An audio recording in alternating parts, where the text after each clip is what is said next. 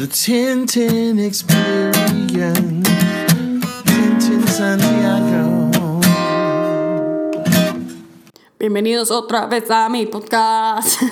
Qué bueno que estén aquí otra vez. Les tengo una historia muy buena hecha por mi amigo Kyle Jenowitz que se llama La esperanza cuando estamos enfrentados con el fracaso. So, él habla, mi amigo Kyle, que yo lo conozco desde universidad, sobre cómo él ha visto el fracaso muchas veces en su vida y cómo él ahora brega y ve el fracaso. Entonces, él ahora empieza a hablar sobre cómo el fracaso es una palabra que a nosotros nos da miedo escucharla. O sea, tú fracasaste, él fracasó. Yo creo que a todo el mundo nos, nos da una emoción de una manera o recordamos un momento en nuestras vidas en que hemos fracasado. Cuando verdaderamente la palabra fracaso no debemos verla como algo que nos asusta. Tampoco es que la estemos buscando, pero tenemos que cambiar cómo la vemos porque podemos ver el fracaso como algo que nos puede dar esperanza o hasta oportunidad. Entonces Kyle empieza a hablar sobre cómo hace 15 años él estaba en el tercer grado, bien ansioso en su salón. El maestro estaba dando papeles y era un examen y él tenía un tiempo para terminar ese examen. Pero Kyle se dio cuenta de que el tiempo se había acabado y no había terminado ese examen. Ya él había fracasado ese examen porque no entendía lo que tenía que hacer. Él no, él no se iba, iba a imaginar que eso iba a ser uno de sus problemas, porque después más adelante se dio cuenta cada examen que le estaban dando, cada vez seguía fallándolo, seguía no pudiendo terminar.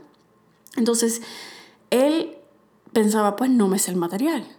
Y él se aprendía el material, lo dominaba como nadie, en como nadie en su salón, pero nunca podía terminarlo.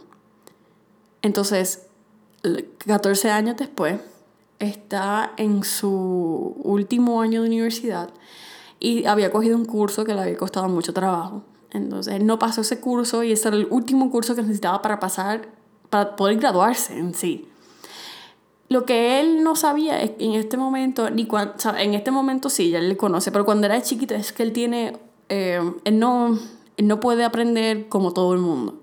Él no tiene la capacidad ni la velocidad de poder terminar un examen a la misma velocidad que todo el mundo. Y eso fue el problema que le pasó en tercer grado. Y con los años, él vio que sí, que con maneras de cómo poder terminar el examen, cómo podemos pedir ayuda con, esa, con esas limitaciones que tenemos.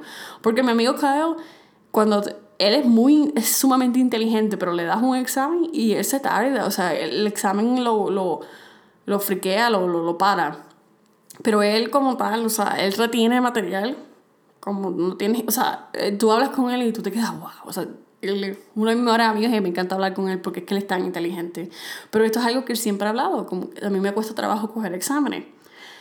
Entonces, él siempre ha visto desde pequeño estos momentos como oportunidades. Pero se le olvida después de un tiempo y hasta que llega a college es que ve la oportunidad más grande. Que, ok, fracasé mi clase. ¿Qué hago ahora? ¿Cómo yo puedo ver esto? ¿Cómo yo puedo cambiar mi miedo?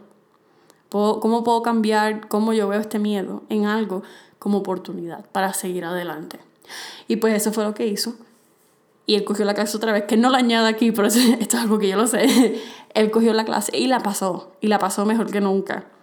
Porque él sabía que él tenía que pasar y porque él no vio su miedo de no pasar otra vez, sino lo vio como una oportunidad de mejorar lo que estaba al frente de él. Entonces, él no le importó que no terminó al mismo tiempo que todo el mundo. Al principio sí, pero después no. Porque esto fue una oportunidad para él crecer, para entender este material que estaba al frente de él mejor que todo el mundo que estaba alrededor de él. Entonces, él habla sobre cómo todos nosotros vamos a ver fracaso y adversidad en nuestras vidas. Pero estos momentos no tienen que ser el final para nosotros en verdad estos momentos pueden hacernos más fuertes y nos pueden dar menos miedos al fracaso.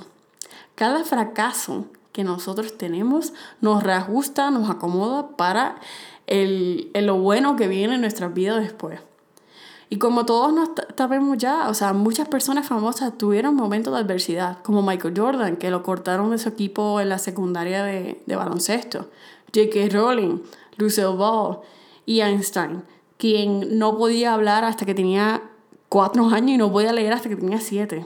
Eso tú puedes entender que a lo mejor el fracaso es necesario para poder seguir adelante y hacer nuestros sueños realidad. Eso recuérdate, él dice. El fracaso no es todo miedo, ni desesperanza, ni para desesperarse, digo, sino una oportunidad para ser más fuerte y dirigirnos hacia el, el, el fruto del mañana o hacia donde necesitas estar mañana. Eso es nuestro podcast de hoy. Recuerden que al final del día lo que mi amigo Carlos está diciendo es que el fracaso no nos define y nunca nos va a definir.